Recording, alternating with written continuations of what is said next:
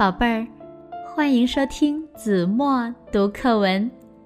今天我要为大家读的是一年级下册第十三课《夜色》，作者柯岩。我从前胆子很小很小。天一黑，就不敢往外瞧。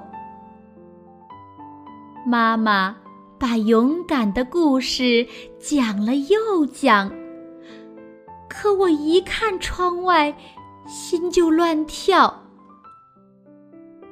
爸爸晚上偏要拉我出去散步，原来。花草都像白天一样微笑。从此，再黑再黑的夜晚，我也能看见小鸟怎样在月光下睡觉。好了，宝贝儿，感谢您收听子墨读课文，我们下期节目再见。